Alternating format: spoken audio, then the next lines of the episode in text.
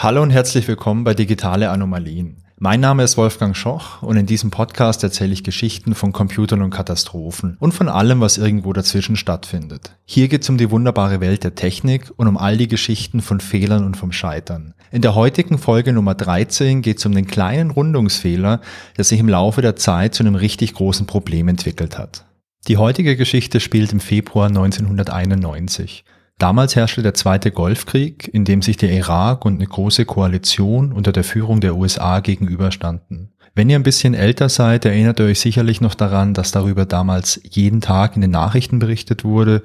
Das war ein wirkliches Großereignis und ich glaube, das war wahrscheinlich auch so der erste Krieg, über den wirklich so stark in den Medien und auch so aktuell berichtet wurde. Also ich habe das auf jeden Fall noch sehr gut in Erinnerung. Ich war damals so 10, 11 Jahre alt und wenn meine Eltern damals die Nachrichten abends angeschaut hatten, dann gab es da immer irgendwelche Berichte über diesen Krieg. Während des Zweiten Golfkriegs wurden die Nachbarländer des Irak immer wieder mit Hilfe von Skat-Raketen angegriffen. Eine Skat-Rakete, das ist eine Boden-Boden-Rakete. Sprich, man kann die irgendwo vom Boden aus starten und damit ein anderes Ziel auf dem Boden angreifen, also ein Gebäude oder irgendein Gebiet. Im Gegensatz dazu gibt es zum Beispiel noch Boden-Luft-Raketen, die ich auch vom Boden aus starte und dann beispielsweise ein Flugzeug angreife. Und natürlich auch Luft-Boden-Raketen, wo ich vom Flugzeug aus eine Rakete starte und dann Bodenziel angreifen kann. Die Skat-Raketen, die stammten aus sowjetischer Produktion, waren circa 11 Meter lang, hatten einen Durchmesser von so 88 Zentimeter und ein Gewicht von 6 Tonnen. Von den 6 Tonnen entfiel eine Tonne auf den Gefechtskopf. Bei einer Tonne Gefechtskopf geht natürlich eine ordentliche Gefahr von so einer Rakete aus, wenn die jetzt irgendwo in einem Wohngebiet einschlägt oder auch in einer Kaserne. Da kann auf der einen Seite natürlich sehr viel Sachschaden entstehen, aber natürlich auch extrem viel Personenschaden.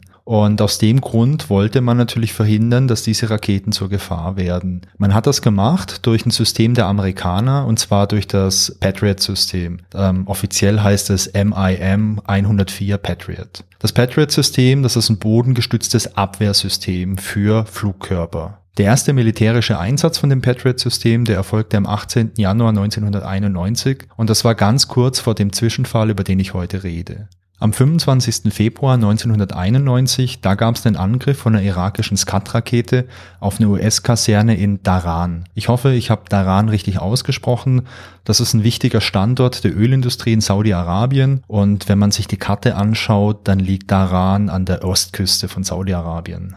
Was ist passiert? Die Rakete wird abgeschossen auf das Ziel und die Rakete wird dann vom Radar entdeckt. Das Patriot-System identifiziert sie allerdings nicht als Skat und daraufhin wird auch keine Abfangrakete abgefeuert. Die Skat-Rakete schlägt daraufhin in die Kaserne ein, das war das Ziel, und tötet 28 Personen. Der Vorfall war natürlich ein riesengroßes Desaster. Zum einen, weil es natürlich immer tragisch ist, wenn Menschen sterben. Zum anderen, weil man natürlich genau für diesen Fall so ein Abfangsystem hatte und eigentlich davon ausging, dass dieses Abfangsystem dafür sorgt, dass eben keine feindlichen Raketen irgendwo einschlagen, sondern dass sie abgefangen werden. Um zu verstehen, was damals schiefgelaufen ist, muss man aber erstmal verstehen, was dieses Patriot-System eigentlich ist und wie das eigentlich funktioniert. Das Patriot-System wurde für den Einsatz in Europa entwickelt. Und zwar für die Abwehr von sowjetischen Flugzeugen und Cruise Missiles. So ein bisschen zur Einordnung. 1991, da lag der Kalte Krieg in seinen letzten Zügen bin nicht sicher, aber ich glaube, Anfang 91 wurde die Sowjetunion aufgelöst, also das Ende des kalten Vorhangs, nee, des äh, eisernen Vorhangs ähm, war 91, also da war das zwar zu Ende, aber so ein System, das entwickelt man natürlich auch eine ganze Zeit. Als man sich überlegt hat, so ein System zu entwickeln, da war ja nicht wirklich absehbar, wann der Kalte Krieg zu Ende geht. Das Patriot-System, das ist ein mobiles System, das kann man auf LKWs montieren und dann einfach zum Zielort fahren. Und damals bei der Konzeption war der Hintergedanke, dass es immer nur für ein paar Stunden an einem Ort bleibt, damit der Feind in Anführungszeichen das jetzt auch nicht orten kann und jetzt bei einem Angriff genau weiß, okay, an den Orten sind irgendwelche Abwehrsysteme stationär installiert, die müssen wir jetzt vielleicht zerstören oder sabotieren und dann können wir einen großen Angriff starten. Zusätzlich ist das Patriot-System auch noch ein modulares System. Das Patriot-System besteht aus verschiedenen Modulen, beispielsweise einem Radar für die Luftraumüberwachung, dem eigentlichen Abschusssystem für die Abfangraketen und einer Kontrollstation für die Koordination und die Steuerung von dem kompletten System und den ganzen Komponenten, die da jetzt dabei sind. Die einzelnen Teilsysteme, die werden dann entweder durch Kabel verbunden oder auch durch Richtfunk, wenn die ein bisschen weiter auseinander stehen. Und es können auch mehrere Teilsysteme miteinander verbunden werden. Das bedeutet, ich kann zum Beispiel mehrere Radareinheiten haben oder mehrere solche Abschussstationen und damit ein größeres Gebiet abdecken. Während des Zweiten Golfkriegs kommen jetzt einige von diesen Patriot-Systemen permanent nach Saudi-Arabien und nach Israel, um die Länder zu schützen. Und dort ist auch der erste Einsatz gegen die Scud-Raketen. Denn ich habe ja vorhin gesagt, ursprünglich hatte man im Hinterkopf, dass das Patriot-System gegen sowjetische Cruise Missiles und Flugzeuge eingesetzt wird. Und der Unterschied zu den Scuds ist der, dass die Scuds viel, viel schneller sind als die sowjetischen Flugzeuge und die Cruise Missiles. Aus dem Grund hat man keine Erfahrungswerte. Die Army, die lernt also bei jedem Einsatz was dazu. Allerdings sammelt die US Army keine Telemetriedaten, um irgendwie im Nachgang was zu analysieren. Israel macht es hingegen schon. Israel analysiert die ganzen Daten und Israel teilt die ganzen gewonnenen Daten mit den Amerikanern. Wie funktioniert es der Einsatz von dem Patriot-System? Die Radareinheit überwacht erstmal das potenzielle Zielgebiet und schaut, ob es hier irgendwelche Objekte gibt. Wenn ein Objekt entdeckt wird, dann wird dieses Objekt identifiziert. Und zwar anhand von verschiedenen Daten, beispielsweise Geschwindigkeit, Richtung, Höhe, Position etc. Die ganzen Daten werden dann abgeglichen mit verschiedenen vorgegebenen Daten, um beispielsweise zu identifizieren, ob das ein Flugzeug ist, eine Cruise Missile, eine SCAD etc. Das Patriot-System wird dann auch entsprechend konfiguriert, dass es nur auf die gewünschten Objekte reagiert. Im Falle des Zweiten Golfkriegs waren das eben die SCAD-Raketen. Wenn die SCAD-Rakete entdeckt wird, dann muss diese Identifikation nochmal bestätigt werden. Denn man kann sich vorstellen, wenn man ein automatisches System hat, das irgendwelche Flugobjekte abschießt, möchte man schon relativ sicher sein oder vielleicht sogar sehr sicher sein, dass man hier kein falsches Objekt abschießt, also beispielsweise ein ziviles Flugzeug. Und man möchte natürlich auch sicher sein, dass man eine feindliche Rakete nicht übersieht. Für die Bestätigung der Identifikation berechnet das System jetzt, wo das Objekt als nächstes auftauchen sollte, wenn es sich wirklich um das identifizierte Objekt handelt. Dafür benutzt man zum einen den letzten Radarkontakt, also die Position, wo man es entdeckt hat, und die bekannte Geschwindigkeit. Und jetzt nicht die bekannte Geschwindigkeit, die man gemessen hat, sondern die bekannte Geschwindigkeit eben von der Scud-Rakete, die in irgendwelchen Datenblättern hinterlegt ist. Das Ganze wird im Patriot-System übrigens Range-Gate-Algorithmus genannt. Für die Bestätigung wird jetzt einfach geschaut, ob dieses Objekt im berechneten Bereich beobachtet wird. Also vereinfacht gesagt, ähm, ich habe einen Punkt A, wo ich zum ersten Mal jetzt die potenzielle SCAD-Rakete entdeckt habe. Dann überlege ich mir, okay, die SCAD, die ist so und so schnell, das heißt, die müsste in ähm, keine Ahnung, fünf Sekunden oder in zehn Sekunden an genau einer anderen Stelle sein. Das ist natürlich nicht ein Punkt, das ist so ein kleines Fenster oder so ein kleiner Bereich. Da müsste die Skat-Rakete sein. Und dann schaut das Radar genau dort zu der Zeit. Und wenn da das Objekt auftaucht, dann ist man sich sicher, okay, das ist jetzt die Skat-Rakete. Ob das jetzt wirklich so sicher ist, nur anhand von der Geschwindigkeit letztendlich zu schauen, ob diese Bestätigung oder die Identifizierung auch wirklich korrekt ist, da habe ich keine Ahnung. Klingt für mich nach ein bisschen wenig, aber hey, das sind Experten und das äh, wird dann vielleicht auch stimmen. Das weiß ich nicht. Auf jeden Fall funktioniert das Patriot-System genau so. Und ohne, dass ich jetzt zu viel verraten möchte, genau hier steckte auch der Fehler, denn die Identifikation die passte am 25. Februar 1991 eben nicht. Und deswegen wurde da auch keine Patriot-Rakete abgeschossen, um dieses Cut zu vernichten. Es gab natürlich eine Untersuchung und die war auch aufschlussreich. Es zeigte sich, dass Israel bereits am 11. Februar 1991, also so circa zwei Wochen vor dem Zwischenfall, bemerkt hat, dass es eine zunehmende Ungenauigkeit bei der Berechnung von diesem Range Gate gibt, wenn das System lange läuft. Man hat dann genauer reingeschaut, denn wir erinnern uns, Israel hat ja Telemetriedaten gesammelt und die analysiert. Und die Israelis haben dann herausgefunden, dass wenn das Patriot-System acht Stunden ununterbrochen läuft, dass es dann schon eine Verschiebung Verschiebung von 20 Prozent gibt von diesem Range Gate. Ähm, vielleicht, um das nochmal ein bisschen genauer zu spezifizieren, wenn man hier von einer Verschiebung spricht. Das Patriot-System schaut ja für die Identifikation, wie gesagt, nicht an einem einzelnen Punkt, sondern äh, man schaut in so einem Bereich quasi so ein bisschen links, bisschen rechts von dem berechneten Punkt, ob da das Objekt auftaucht. Und dieser Bereich, der wurde um 20 Prozent verschoben, wenn das System acht Stunden ununterbrochen lief. Und das ist ein signifikantes Problem.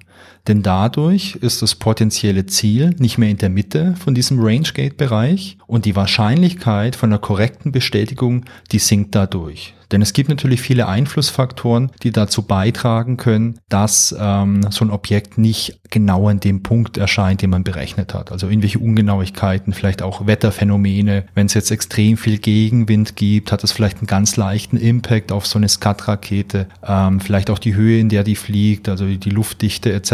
Also es kann schon viele Einflussfaktoren geben, die die Geschwindigkeit vielleicht minimal beeinflussen. Also auch Rückenwind beispielsweise könnte dazu führen, dass so eine Rakete ein kleines bisschen schneller fliegt. Und deswegen landet die natürlich nicht immer genau auf dem Punkt, also in der Mitte von diesem Range-Gate-Bereich. Hochrechnungen haben dann gezeigt, dass äh, bei 20 Stunden Einsatzdauer könnte diese Abweichung schon bei 50 Prozent liegen. Und Projektverantwortliche haben gesagt, die SCAT wird nicht mehr erfolgreich erkannt, wenn die Verschiebung 50 Prozent oder mehr beträgt. Denn dann schaut das Radar schlicht und ergreifend an der falschen Stelle nach dem Ziel, findet nichts und geht davon aus, dass es eine fehlerhafte Identifikation war. Der Quickfix, der vorgeschlagen wurde, war, hey Leute, startet das System einfach neu, also macht einen Reboot. Das Ganze, das dauert so 60 bis 90 Sekunden und dann funktioniert ja wieder alles perfekt. Es wurde daraufhin auch ein Bugfix für diese Software entwickelt, also ein Update, aber das wurde leider nicht mehr rechtzeitig vor dem Zwischenfall bei den US-Streitkräften am 25. Februar eingespielt. Das Update, ähm, das kam am 16. Februar raus, also letztendlich wäre noch Zeit gewesen. Aber die Amerikaner, die dachten damals, dass das System ja sowieso nie so lange am Stück läuft. Und die israelischen Daten, die übermittelt wurden, die wurden auch nicht benutzt, um herauszufinden, wie lange das System jetzt wirklich ohne Probleme betrieben werden kann. Am 21. Februar gibt das US-Militär dann eine Meldung raus. Und in der Meldung, da steht, ich übersetze das mal frei, sehr lange Laufzeiten können dazu führen, dass das Rangegate verschoben wird und Ziele nicht mehr erkannt werden. Ein entsprechendes Software-Update, das dies behebt, ist auf dem Weg. Es wurde damals allerdings nicht gesagt, was eine sehr lange Laufzeit eigentlich ist. Und insofern war es natürlich auch sehr schwer einzuschätzen, wie lange man das Gerät jetzt hier überhaupt laufen lassen kann, ohne dass es ein Problem gibt. Das Patriot-System, das am 25. Februar versagte und die Rakete nicht äh, korrekt identifizierte, das lief übrigens schon seit über 100 Stunden. Die spannende Frage ist jetzt, was genau ist denn eigentlich das Problem? Was hat dazu geführt, dass dieses Rangegate nicht mehr korrekt berechnet wurde, beziehungsweise dass sich das verschob, je länger das System lief? Um das zu verstehen, müssen wir uns mal anschauen, wie das überhaupt berechnet wurde. Für die Berechnung des Rangegates wurden im Patriot-System zwei Informationen verwendet. Zum einen die Geschwindigkeit des Ziels, die war vorgegeben, also das war eine Kommazahl, und zum anderen die Zeit seit dem letzten Radarkontakt. Für die Zeit nutzte man eine interne Uhr. Die interne Uhr, die startete beim Start des Systems und die zählte fortlaufend die Zeit seit dem Start. Und zwar in Zehntelsekunden. Und diese Zehntelsekunden, die wurden als Ganzzahl dargestellt. In der Praxis sah das so aus, dass man das System einschaltete und dann kontinuierlich alle Zehntelsekunde ein interner Zähler um eins erhöht wurde. Da war dann 32, 33, 34, also alle Zehntelsekunde eins mehr. Und eine 32 bedeutete dann halt 32 Zehntelsekunden, 33 Zehntelsekunden und so weiter und so fort. Je länger das System jetzt lief, desto größer wurde die Zahl. Für die Berechnung des Rangegates mussten allerdings beide Zahlen als reelle Zahl vorliegen, also als Kommazahl. Die Geschwindigkeit, die lag schon als Kommazahl vor, die Uhrzeit, die musste umgerechnet werden. Und um die umzurechnen, konnte man die einfach mit 0,1 multiplizieren. Dann wurde beispielsweise aus 32 Zehntelsekunden 3,2 Zehntelsekunden. Und mit den beiden Zahlen konnte man dann in der Formel ausrechnen, wo genau das Rangegate liegt. Der Patriot Computer, der stammte übrigens noch in den 70ern, der nutzte intern 24-Bit-Register. Ein Register, das ist ein sehr, sehr, sehr schneller Speicher, der quasi im Prozessor drinsteckt und der wird für Berechnungen benutzt. Bei eurem Computer zu Hause, da gibt's verschiedene Arten von Speicher. Hauptsächlich unterscheidet man zwischen einem festen Speicher, also einer Festplatte oder einer SSD. Da liegen eure ganzen Daten drauf, eure Fotos, alles Mögliche. Und einem Arbeitsspeicher, dem RAM, der wird quasi während der Laufzeit des Computers genutzt und der ist viel, viel, viel schneller. Es gibt darüber hinaus aber noch andere Speicherarten. Und ein Speicher ist das sogenannte Register. Wie gesagt, das steckt direkt im Prozessor drin. Und weil das so nah und so dicht am Prozessor dran ist, kann damit halt super, super schnell gearbeitet werden. Es gibt nur eine übersichtliche Anzahl von Registern, also das ist jetzt nicht so extrem viel. Aber wenn euer Prozessor irgendwas rechnet, dann lädt er in diese Register immer irgendwie was rein Informationen und arbeitet dann damit. Beispielsweise, wenn ich jetzt eine Multiplikation durchführen möchte, dann wurde das hier so gemacht. Die erste Zahl wird in ein Register reingeladen, die zweite Zahl wird ins andere Register reingeladen und dann werden die beiden Register miteinander multipliziert. Und das geht halt super schnell. Für die Berechnung spielt es jetzt allerdings eine große Rolle, wie groß das Register ist. 24 Bit, wenn ich da jetzt eine Ganzzahl reinpacken möchte, wie beispielsweise die Anzahl der Zehntelsekunden, dann ist die maximale Größe 2 hoch 24. Und das ist eine sehr, sehr große Zahl. Also das System kann extrem lange laufen, bis die Grenze erreicht wird. Anders sieht's aber aus bei der 0,1. Denn es gibt eine Besonderheit im binären System. Die Zahl 0,1 kann nicht komplett endlich dargestellt werden, egal wie viele Bit ich habe. In unserem Dezimalsystem, also dem Zehnersystem, mit dem wir arbeiten, da gibt's ja auch Zahlen, die ich nicht komplett aufschreiben kann. Zum Beispiel ein Drittel. Als Bruch kein Problem, easy, aber als Dezimalzahl ist es 0,333, das ist ja eine periodische Zahl, geht endlos weiter. Und je mehr Stellen ich habe, desto genauer ist die. Also wenn ich jetzt nur 0,3 habe, ist die natürlich nicht so genau wie 0,33333. Wird mit jeder Stelle ein bisschen genauer. Oder die Zahl Pi 3,14 und so weiter und so fort, die endet nie. Aber je mehr Nachkommastellen das ich habe, desto genauer wird die. Und beim Binärsystem ist es genauso. Ich kann die 0,1 Dezimal nicht endlich als Binärzahl darstellen. Ich habe auch ein kleines Special in Planung bezüglich des äh, binären Zahlensystems. Ich hoffe mal, dass ich da in den nächsten Wochen mal dazukomme, um das mal ein bisschen genauer zu erklären, weil ich finde es ganz spannend. Das bedeutet also, wenn ich die 0,1 binär darstelle, dann habe ich halt eine Genauigkeit von den 24 Bits, also den 24 Stellen. Und das bedeutet, dass es hier irgendwo eine Ungenauigkeit geben muss. Und genau das war das Problem. Für die Konvertierung von der Zeit in eine reelle Zahl, da wurde es quasi in das eine Register die aktuelle Zeit reingeladen, also eine sehr große Ganzzahl, die auch genau war, exakt. In das andere Register wurde dann ein Zehntel reingeschrieben. Hier entstand ein ganz kleiner Fehler und dann wurden beide Register miteinander multipliziert. Und dadurch wurde die Zeit eben nicht mit 0,1 multipliziert, sondern mit einem kleinen bisschen weniger. Der Fehler, und ich hoffe, ich verlese mich nicht, weil hier so viele Nachkommastellen dastehen, der Fehler, der betrug 0,000 095 im Dezimalsystem. Das ist schon richtig, richtig wenig. Aber das summiert sich natürlich.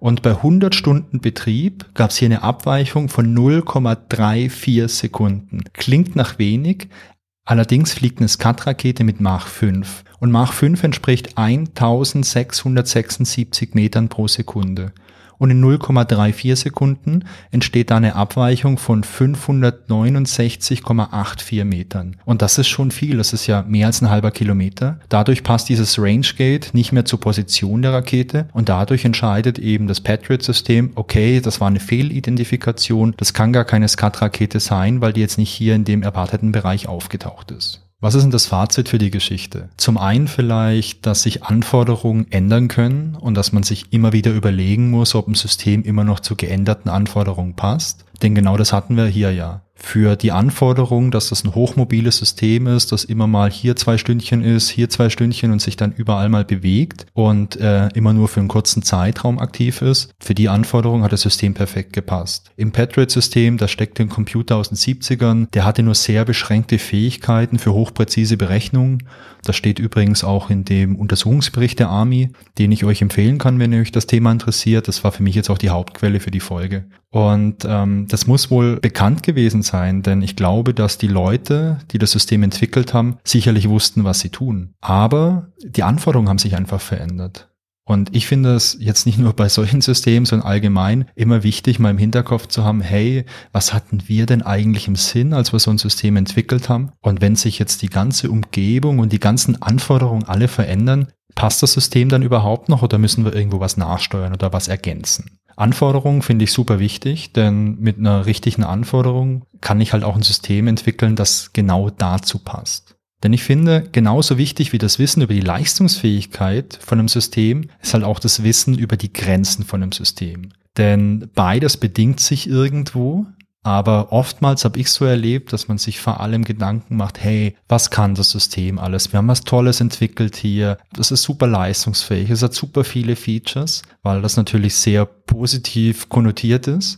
Die Beschäftigung mit den Grenzen vom System, das hat oft so einen negativen Touch, finde ich, oder?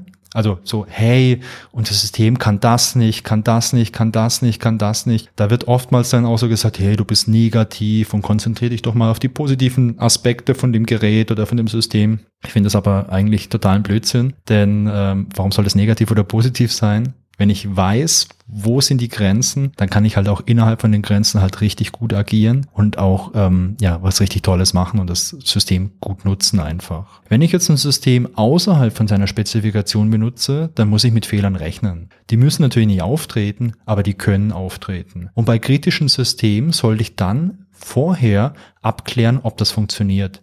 Denn es kann natürlich sein, ich habe ein System, das hat eine bestimmte Spezifikation, ich möchte es jetzt irgendwie anders verwenden und es funktioniert einwandfrei. Hat vielleicht früher keiner dran gedacht, als es entwickelt wurde, aber wenn man es nochmal anschaut, nochmal überprüft, kann man ja sagen, okay, wir haben das getestet, zusätzlicher Fall und ja, funktioniert einwandfrei, kann man einfach so verwenden. Also das finde ich so generell einfach immer gut, so ein bisschen zu wissen, wo sind Grenzen, kann ich die überschreiten mit meinem System? Wo ist da eine Gefahr? Und wie kann ich es vielleicht auch abklären, ob es möglich ist oder nicht? Ein zweiter Punkt, den ich noch sehr interessant finde hier, die Israelis, die haben ja Telemetriedaten gesammelt. Ich habe auch irgendwo gelesen, dass das Patriot-System standardmäßig jetzt gar nicht die Möglichkeit bot, um Telemetriedaten zu sammeln und die Israelis haben dann nochmal ein extra System angestöpselt irgendwie, um die Daten abzugreifen solche Telemetriedaten, das ist ja im Prinzip wie ein Feedback. In dem Fall natürlich ein Feedback von einem System. Ähm, das kann auch eine Logdatei sein oder wenn ich jetzt ein System habe, mit dem äh, irgendwelche Kunden arbeiten, dann kann das auch einfach so ein richtiges Feedback von den Kunden sein oder in meiner Firma vielleicht auch ein Feedback von Kolleginnen und Kollegen. Ich finde sowas total wichtig, denn nur daraus kann ich ja auch was lernen. Nur daraus äh, kann ich ja lernen, ob irgendwas vielleicht nicht so gut funktioniert und für mich dann auch ableiten, wie ich was besser machen kann. Ich arbeite ja so ein bisschen in der agilen Ecke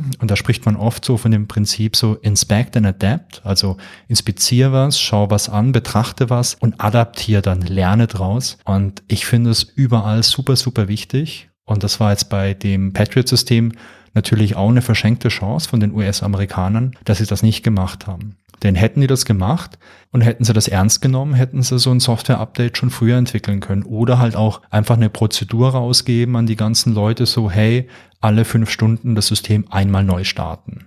Dann funktioniert's wieder. Denn zu guter Letzt habe ich mir noch den Punkt Kommunikation aufgeschrieben. Das ist ja auch ein Problem gewesen. Die Israelis haben gesagt, hey Leute, schaut mal, wir haben hier ein Problem irgendwie entdeckt. Wir haben hier eine Ungenauigkeit nach acht Stunden. Da passiert ja erstmal nicht viel. Dann hat man das sich angeschaut, dann hat man so ein Software-Update entwickelt, dann hat man so eine halbherzige Information rausgegeben. Eigentlich hätte man doch hier in der kompletten Armee oder in dieser kompletten Struktur einfach eine bessere Kommunikation gebraucht und sagen müssen, hey, wir haben hier folgendes Problem entdeckt. Das kann schiefgehen, wenn das System so lange läuft. Äh, wir arbeiten jetzt an einem Software-Update, das kommt demnächst. Bitte macht vielleicht, ja, wie ich es gesagt habe, so eine Prozedur, dass ihr das Gerät alle paar Stunden mal neu startet, seid wachsam, bla bla bla. Und auch das natürlich, Kommunikation ist natürlich so ein Schlüsselding, gell? dass man auch in vielen solchen Fehlerfällen und in vielen Episoden gab es ja immer wieder mal, dass mangelnde Kommunikation auch dafür gesorgt hat, dass irgendwelche Informationen auf der Strecke blieben und dann einfach Unglücke und Unfälle passiert sind. Und zu guter Letzt bin ich natürlich auch super froh, dass ich das große, große Glück hatte, noch keinen Krieg wirklich mitzuerleben, außer durch die Medien. Und ich hoffe, dass es auch so bleibt. Und das war die Geschichte vom Patriot-System aus dem Zweiten Golfkrieg. Und es wäre schön, wenn wir in einer Welt leben würden, wo wir solche Systeme überhaupt nicht brauchen und die ganzen anderen Waffensysteme auch nicht. Aber ich glaube, das ist ziemlich utopisch.